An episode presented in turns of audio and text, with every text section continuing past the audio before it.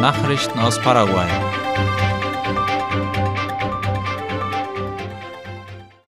Peña reist nächste Woche nach Italien und in die Vereinigten Arabischen Emirate. Darüber berichtet La Nación. Am kommenden Sonntag wird Staatspräsident Santiago Peña in Rom erwartet, wo er am selben Tag an einem Abendessen mit italienischen Geschäftsleuten teilnimmt. Am Montag, den 27. November, steht ein Treffen mit Papst Franziskus auf dem Programm, dann ein Treffen mit dem Staatssekretär des Vatikans und mit Staatspräsident Sergio Mattarella, erklärte Außenminister Rubén Ramírez in einem Gespräch mit Reportern. Am Mittwoch geht die Reise weiter in die Vereinigten Arabischen Emirate. Dort nimmt Peña an einem Testrennen des Formel-2-Fahrers Joshua Dirksen teil und wird auch bei der Unterzeichnung dessen Sponsoring-Vertrags anwesend sein. Außenminister Ramirez wies darauf hin, dass einer der Hauptgründe für die Reise des Staatschefs in die Vereinigten Arabischen Emirate die Teilnahme an der Eröffnung der Klimakonferenz der Vereinten Nationen COP28 ist. Die Sojaausfuhren sind deutlich gestiegen. Die Einnahmen der Sojabohnenexporte von Januar bis Oktober erreichen einen Wert von mehr als 3 Milliarden US-Dollar, was einen Anstieg von rund 160 Prozent gegenüber demselben Vorjahreszeitraum entspricht. Darüber berichtet die Tageszeitung La Nación. Laut dem Außenhandelsbericht der paraguayischen Zentralbank WCP ist Argentinien mit einem Anteil von mehr als 93 Prozent das wichtigste Zielland für Soja, gefolgt von Brasilien mit einem Anteil von etwas mehr als 2 Prozent. MEC verklagt Lehrer wegen der Fälschung von Abschlüssen. Wie die Zeitung OI berichtet, hat das Bildungsministerium MEC bei der Staatsanwaltschaft Anzeige wegen gefälschter Abschlüsse und einer Manipulation seines Computernetzes erstattet. Die Staatsanwältin Sonja Mora erhob Anklage gegen fünf Personen wegen der mutmaßlichen Begehung der strafbaren Handlungen der Herstellung von nicht authentischen Dokumenten und der vermittelten Herstellung von öffentlichen Dokumenten mit falschem Inhalt den Angeklagten wird vorgeworfen, Schulabschlüsse gefälscht zu haben, um Zugang zu Positionen im Bildungsministerium zu erhalten. Militär hilft beim Wiederaufbau der Häuser von Familien, die von einem Tornado betroffen sind. Wie IP Paraguay berichtet, arbeiten die Militärs hauptsächlich an Häusern in der Stadt Guayca im Distrikt San Estanislao im Departement San Pedro. Der Minister für nationale Verteidigung, General Oscar González, besuchte sie am vergangenen Wochenende, um ihnen seine institutionelle Unterstützung für ihre sozial wichtige Aufgabe zuzusichern. Mehr als 70 Militärangehörige sind mit dem Bau von Häusern der Familien beauftragt, deren Häuser durch die Unwetterkatastrophe zerstört wurden. Der Wirbelsturm ereignete sich Anfang November und wurde als Tornado der Kategorie F1 eingestuft. Durch die starken Winde wurden die Häuser von etwa 32 Familien in Mitleidenschaft gezogen, mehrere Personen wurden verletzt und ein Mädchen kam ums Leben. Auf der Hauptstraße Eusebio Ayala sind Schattenbäume gepflanzt worden. Ein Meter hohe Bäume wurden auf der Promenade der Avenida Eusebio Ayala und der República Argentina gepflanzt, um die Auswirkungen der Hitze in diesem Gebiet abzumildern, so La Nación. Das Projekt wird vom Wasserkraftwerk Yasureta finanziert. Die Mitarbeiter des Umweltamtes der Hauptstadt arbeiten an einem 150 Meter langen Abschnitt der genannten Straße. Der Auftrag wurde ermöglicht, weil die Avenida Eusebio Ayala nach Untersuchungen von Experten zu den heißesten Orten gehört. Dies liege an der Anzahl der Gebäude, dem Verkehrsfluss und dem Bürgersteig, die die hohen Temperaturen noch stärker spürbar machen. Aus diesem Grund sollen schattige Bereiche geschaffen werden, die die Umgebung für die Menschen, die sich gewöhnlich an diesem Ort bewegen, abkühlen. Der ehemalige Stadtrat und derzeitige Leiter des Umweltbereichs von Yacyretá, José Alvarenga, erläuterte die technischen Einzelheiten des Projekts und seine Auswirkungen. Man hätte ein Hydrogel-Produkt zum Bäumchen hinzugefügt, damit es bis zu einem Monat ohne Regen die Feuchtigkeit behalte. Darüber hinaus, erklärte Alvarenga, würden sich die Mitarbeiter der Grünflächenverwaltung um die Pflege der Bäumchen in den ersten Monaten kümmern, begleitet von den Mitarbeitern des Umweltamtes. Es handele sich um robuste einheimische Bäume, die sich mit Zierbäumen abwechseln.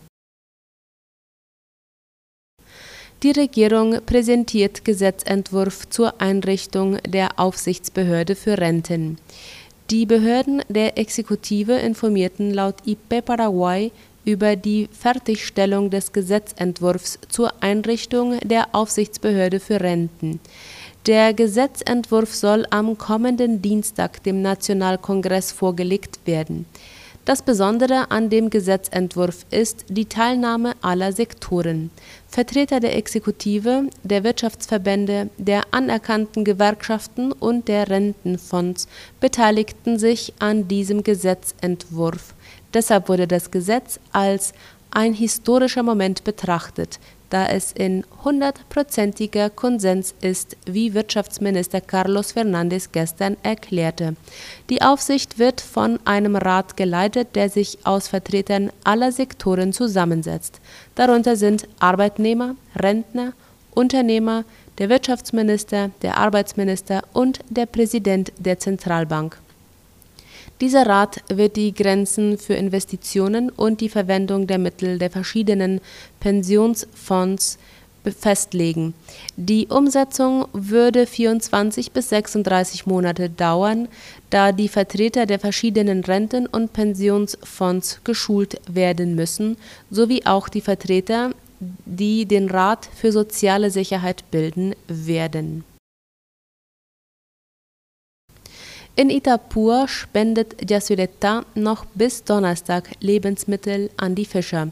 Laut IP Paraguay handelt es sich um eine Wirtschaftshilfe in Höhe von einer Million Guaraníes plus ein Lebensmittelpaket mit Produkten aus dem Grundnahrungsmittelkorb.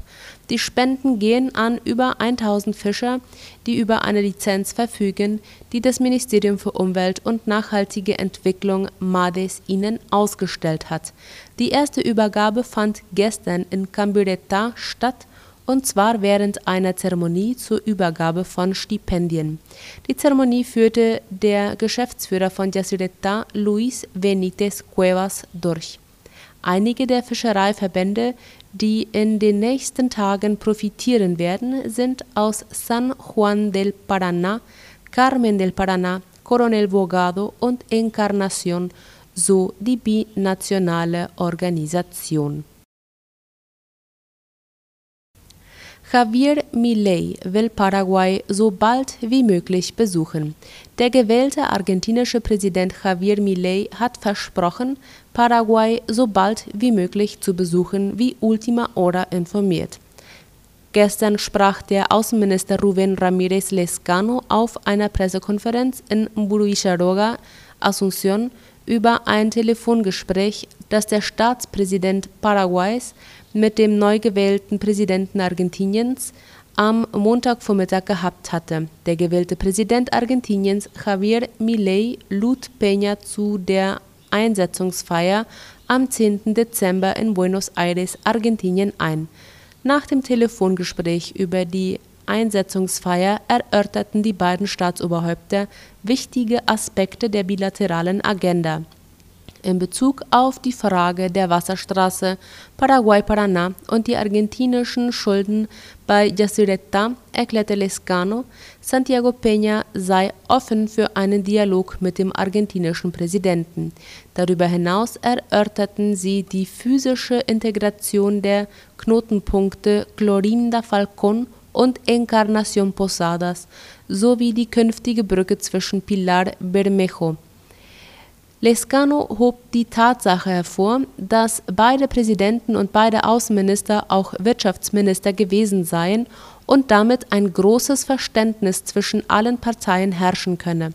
Der Beamte fügte hinzu, dass seit letztem Sonntag ein ständiges Gespräch mit der von Javier Milei ernannten Außenministerin Diana Mondino stattfinde bei der Pressekonferenz erinnerte der Außenminister auch daran, dass Paraguay am 7. Dezember auf dem Gipfeltreffen der Präsidenten in Rio de Janeiro von Brasilien den Vorsitz des Mercosur pro tempore übernehmen werde. Nachrichten aus aller Welt. Gespräche über Waffenstillstand, Geisel- und Gefangenenaustausch. Bei den laufenden Gesprächen zwischen der terroristischen Palästinensergruppe Hamas und Israel geht es nach palästinensischen Angaben um eine vorübergehende Waffenruhe, die Hilfslieferungen in den Gazastreifen und den Austausch von Geiseln und Gefangenen ermöglichen soll Laut der Tagesschau werde das erwartete Abkommen auch die Freilassung israelischer Frauen und Kinder als Geiseln im Austausch für die Freilassung palästinensischer Kinder und Frauen in den Gefängnissen der Besatzer umfassen, sagt ein Hamas-Funktionär im arabischen Fernsehsender Al Jazeera. Die Details des Waffenstillstands sollen von Katar bekannt gegeben werden Es sind Material und Personal für Feldlazarett im Gazastreifen eingetroffen. Wie die Tagesschau berichtet, sind im Gazastreifen Personal und Material für ein geplantes Feldlazarett eingetroffen. Insgesamt seien am Montag 180 Ärzte und Pflegepersonal sowie rund 40 Lastwagen mit der nötigen Ausrüstung über den Grenzübergang Rafah aus Ägypten in den Gazastreifen gefahren, berichtete das UN-Nothilfebüro OCHA. Das Lazarett soll in der Stadt Chan Yunis im Süden des Gebiets gebaut werden. Das jordanische Königshaus hatte die Pläne am Montag bekannt gegeben. Demnach soll das Lazarett 40 Betten haben sowie eine Intensivstation und Operationsmöglichkeiten. Es ist das zweite jordanische Feldlazarett im Gazastreifen. Flüge gestrichen und Unterricht ausgesetzt. Die bolivianische Regierung hat die Aussetzung des Unterrichts ab Montag in drei Regionen angeordnet. Laut der Deutschen Welle sind diese Regionen vom Rauch der Waldbrände betroffen, die auch zu Annullierungen und Verspätungen bei kommerziellen Flügen geführt haben. Es wurde die Entscheidung getroffen, den Unterricht in einigen Schulbezirken von Santa Cruz, Beni und im Norden von La Paz auszusetzen, da die Luftverschmutzung sehr hoch sei, sagte Bildungsminister Edgar Pari gegenüber den Medien. In Städten wie Santa Cruz und La Paz war der Himmel in den letzten Wochen von Rauch aus Wald- und Landwirtschaftsbränden bedeckt. Dieser Rauch hatte auch Verspätungen und Störungen bei kommerziellen Flügen verursacht, insbesondere in den Regionen Santa Cruz, Cochabamba und Beni. Jabalia ist vom israelischen Militär vollständig umstellt worden. Die Stadt im nördlichen Gazastreifen ist vollständig umstellt worden, wie der ORF schreibt. Die Einkreisung sei gestern Abend abgeschlossen worden, teilte die Armee mit. Soldaten griffen den Angaben zufolge auch mehrere Schächte an, in denen mutmaßliche Hamas-Kämpfer verschanzt waren. In Jabalia, nördlich der Stadt Gaza, liegt auch das gleichnamige Flüchtlingsviertel. Israel hatte bei einem Angriff auf das Flüchtlingslager eigenen Angaben nach rund 50 Terroristen getötet. Das Militär sprach von einem groß angelegten Angriff auf eine militärische Hochburg der Hamas. Foto- und Videoaufnahmen zeigten gewaltige Krater und zerstörte Häuser. Unter den Opfern waren laut palästinensischen Angaben auch Zivilisten.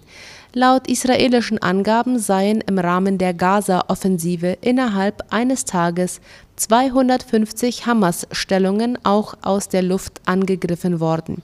Unter den gestern beschossenen Stellungen seien unter anderem Raketenwerfer, Dutzende Mitglieder der Hamas, teilte das Militär heute mit. Zudem sei in der vergangenen Nacht ein Posten beschossen worden, von dem aus gestern Raketen auf das Zentrum Israels abgefeuert wurden. Der Raketenabschusspunkt habe sich den Angaben nach in der Nähe eines Wohngebiets befunden. Übergang der argentinischen Regierung ohne Treffen zwischen Milei und Fernandes. Der Übergang in Argentinien zur neuen Regierung, die am 10. Dezember ihr Amt antreten wird, begann gestern ohne das geplante Treffen zwischen dem Präsidenten Alberto Fernandes und dem designierten Präsidenten Javier Milei. Darüber berichtet die Deutsche Welle. Obwohl die argentinische Präsidentschaft bestätigt hatte, dass es ein Treffen zwischen den beiden Persönlichkeiten geben würde, fand es nicht statt. Milei verbrachte stattdessen den ganzen Tag zurückgezogen im Hotel Libertador in einem wohlhabenden Viertel in Buenos Aires, das er vor Wochen als seinen Wahlbunker eingerichtet hatte und wo er verschiedene Mitglieder seiner Partei empfing. Dem Kommuniqué zufolge sprach er auch mit ausländischen Würdenträgern, die ihn kontaktierten, um ihre Unterstützung zu bekunden. Obwohl er in der Presse sehr aktiv war, ist noch kein Kabinettsposten mit Namen offiziell genannt worden. Sergio Massa wird sein Amt als Wirtschaftsminister fortsetzen und hat ein Übergangsteam gebildet, das Fernandes bei seinen Kontakten mit Millet unterstützen soll, wie es heißt. Der EU-Ratspräsident Charles Michael dämpft die Hoffnungen auf Beitrittsgespräche der Ukraine. Er hat laut dem österreichischen Rundfunk bei einem Besuch in der Ukraine davor gewarnt, die schnelle Entscheidung über den Start von EU-Beitrittsverhandlungen mit dem Land als Selbstläufer zu sehen. Ein Teil der EU-Mitgliedstaaten habe deutlich gemacht, dass sie gerne genau nachdenken würden, bevor im Beitrittsprozess der nächste Schritt beschlossen werde, sagte Michael heute in Kiew. Man arbeite hart daran, bis zum EU-Gipfel im Dezember zu einer einheitlichen Position zu kommen, so der EU-Ratspräsident. Die politischen Schwierigkeiten seien allerdings nicht zu unterschätzen, auch weil zeitgleich schwierige Budgetentscheidungen zu treffen seien, so Michael. Auf dem Programm des Spitzenvertreters der EU in Kiew stand unter anderem ein Treffen mit dem ukrainischen Präsidenten Volodymyr Zelensky. Er wolle mit dem Besuch deutlich machen, dass die EU fest an der Seite der Ukraine stehe, hatte Michael zuvor bei seiner Ankunft in Kiew gesagt. Brasilien verzeichnet mit 44,8 Grad Celsius den heißesten Tag seiner Geschichte. Araçuaí, eine Kleinstadt mit etwas mehr als 34.000 Einwohnern im Landesinneren des Bundesstaates Minas Gerais, verzeichnete am Sonntag eine Rekordtemperatur von 44,8 Grad Celsius, das ist laut der Deutschen Welle die höchste Temperatur, die jemals in einer Stadt in der Geschichte Brasiliens gemessen wurde. Nach einer Woche, in der die wichtigsten brasilianischen Städte wie Sao Paulo und Rio de Janeiro ihre Temperaturrekorde für das Jahr erneuert haben, übertraf Araçuaí den Rekord für die höchste Temperatur im Land. Dieser Rekord wurde seit dem 21. November im Jahr 2005 von Bom Jesus gehalten, einer Stadt im Bundesstaat Piauí. Wie das Nationale Institut für Meteorologie am Montag in seinen sozialen Netzwerken mitteilte, ist die am Sonntag in der kleinen Ortschaft gemessene Temperatur die höchste in den historischen Reihen der Behörde. Der Sonntag war genau der zehnte und letzte Tag einer intensiven Hitzewelle, die den gesamten Südosten Brasiliens erfasste und erst durch die Regenfälle der letzten beiden Tage gemildert wurde Mexiko wird dem Personenverkehr auf der Schiene den Vorzug geben. Mexiko hat gestern ein Dekret veröffentlicht, das Zügen, die Passagiere befördern, den Vorzug vor solchen gibt, die Güter auf konzessionierten Bahnstrecken transportieren. Darüber schreibt Latina Press. Die Regierung, die sich um den Ausbau der öffentlichen Infrastruktur bemüht, hatte diesen Schritt letzte Woche auf Betreiben von Präsident Andrés Manuel López Obrador angekündigt. Er hat den Personenzugverkehr zu einer Säule seines Verkehrs- und Wirtschaftspolitik gemacht. Es sei ein sicheres öffentliches Verkehrsmittel, sagte López Obrador später am Tag während einer Veranstaltung zum Jahrestag der mexikanischen Revolution. Die Mobilität der Bevölkerung werde von den wichtigsten Städten Mexikos bis zur Nordgrenze zunehmen, meinte der Staatspräsident Güterbahnunternehmen haben bis zum 15. Januar 2024 Zeit, dem Ministerium für Infrastruktur, Kommunikation und Transportvorschläge zu unterbreiten, wie ihre Bahnen für den Personenverkehr umgerüstet werden können López Obrador sagte in diesem Monat, dass die Regierung dies tun werde, wenn die Unternehmen sich entscheiden, keine Personenbeförderung anzubieten. Dem Dekret zufolge könnten auch andere Unternehmen diese Dienste auf den konzessionierten Bahnen anbieten. López Obrador fügte hinzu, dass mehr als 20.000 Kilometer der Eisenbahnstrecke für den Personenverkehr geöffnet werden könnten. Soweit die Mittagsnachrichten heute am Dienstag. Auf Wiederhören.